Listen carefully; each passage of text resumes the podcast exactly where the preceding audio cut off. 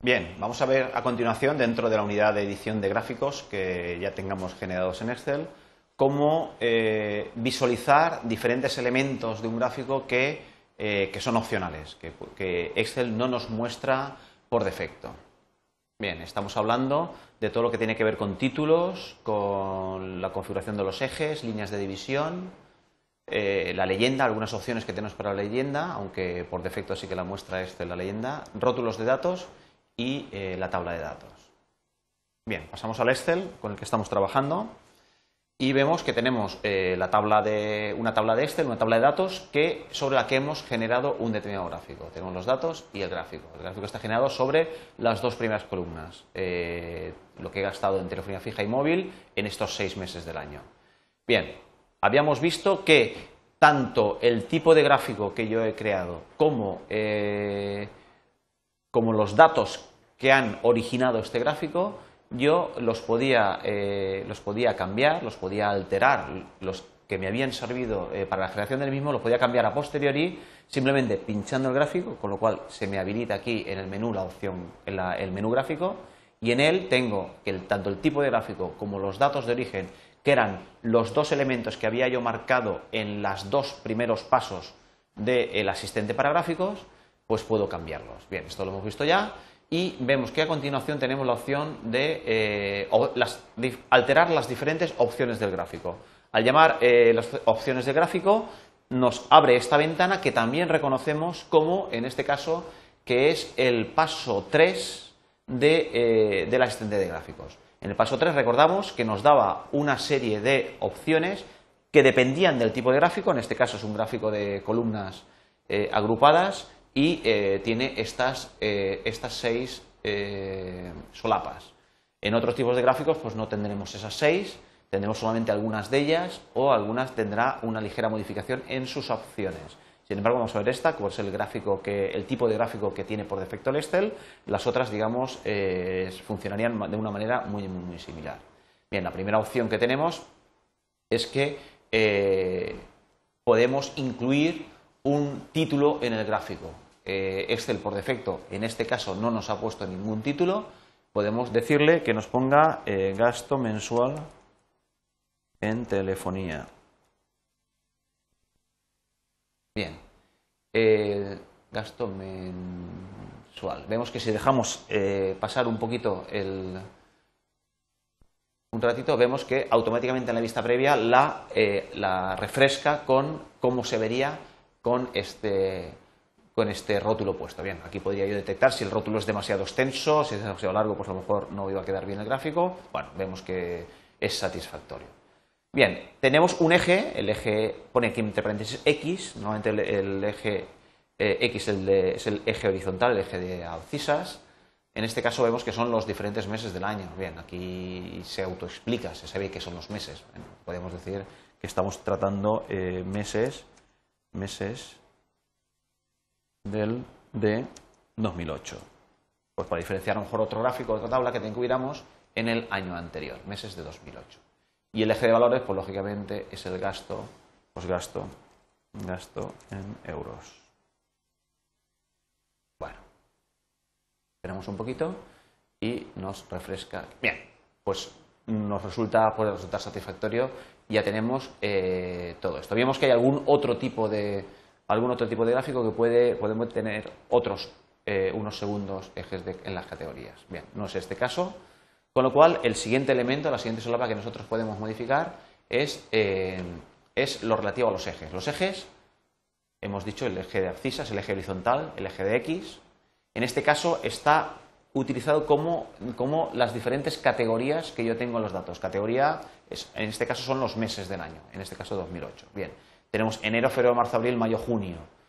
Eh, por defecto, como nosotros en su momento seleccionamos este rango, que él identificó, este identificó que era de un tipo de datos diferente a los datos numéricos, ya lo entendió que eran rótulos y lo puso como, eh, como rótulos de las, de, las, categorías. Bien, pudiera ocurrir que a mí no me interese, no me interese eh, que se me muestre, que no se muestre porque se sobreentiende por alguna razón. No es este el caso, lógicamente yo puedo decir que no me muestre el eje de categorías. Bien, esta es una opción que por defecto aparece habilitada, que yo puedo deshabilitar y entonces se me mostraría de esta manera. Esto podría ocurrir si yo a lo mejor esa información ya la tengo sobre el gráfico de alguna otra manera. Entonces no quiero repetirla. Bueno, pues entonces la quitaría desde aquí. Bien, eh, tengo diferentes opciones, lo mejor es eh, dejarlo en automático efectivamente. Lo mismo ocurre con el eje de valores. Vemos aquí que lo podríamos seleccionar, que no me aparezca. Eh, en el caso que veremos posteriormente de que yo puedo poner como rótulo de datos ya la cantidad concreta que eh, la cantidad concreta que tiene cada uno de estos datos, pues a lo mejor mm, puede ocurrir que, este eje pues, resulte superfluo. Entonces, en ese caso, lo quitaríamos, con lo cual queda más espacio para la representación gráfica. Bien, líneas de división, sería la siguiente solapa, y en este vemos que tenemos seleccionada una línea de división principal, es decir, tenemos, eh, pues en este caso, ha hecho un autoescalado, ha visto cuál es el dato más grande que tiene, que es 45, y va a representar una escala de 0 a 50, entonces eh, ha puesto eh, líneas de división entre cada, entre cada 5.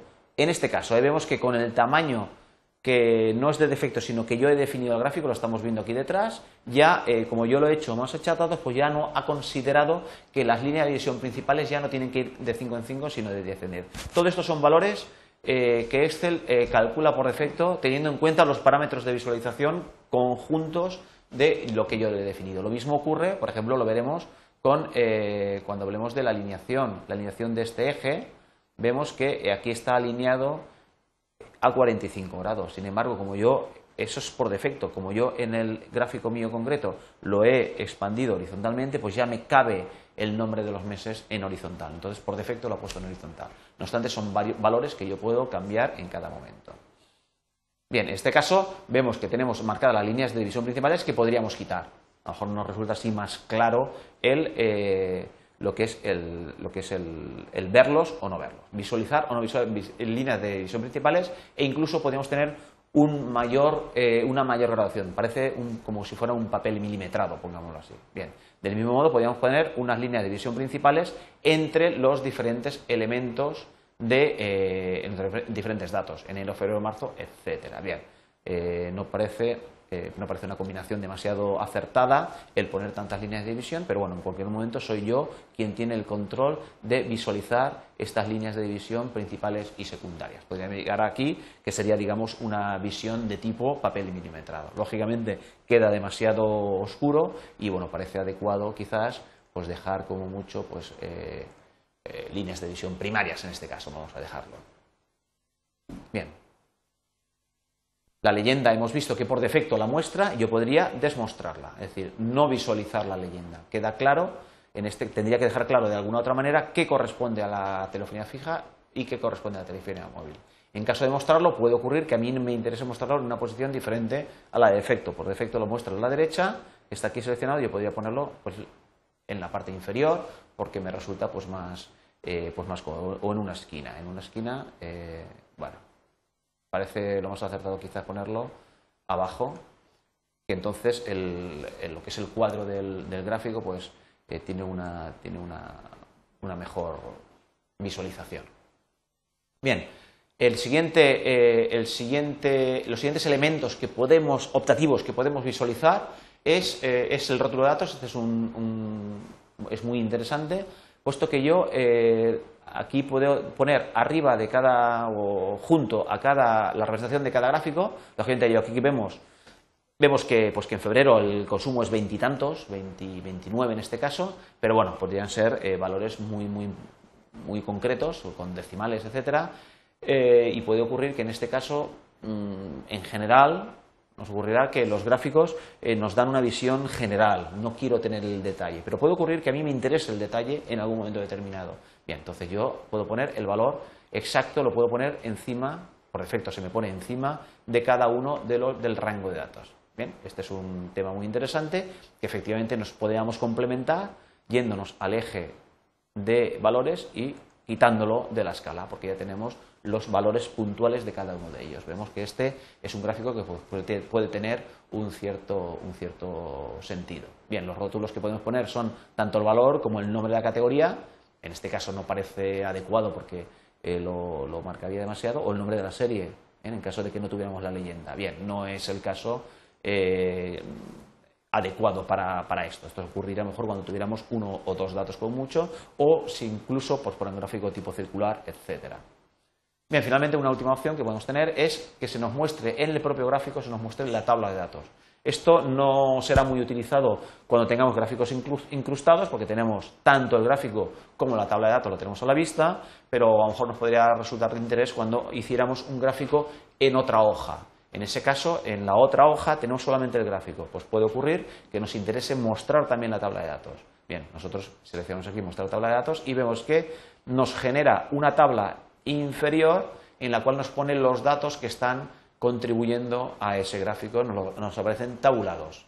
Este, como repito, esto podría ser interesante cuando tuviéramos el gráfico en otra, en otra, en otra hoja, en otra hoja de la mismo, del mismo libro. Bien, eh, en este caso probablemente, perdón, si ponemos, si ponemos eh, la tabla de datos, lógicamente nos sobraría la leyenda, puesto que es información que ya aparece aquí. En este caso la leyenda, pues la quitaríamos. Bien.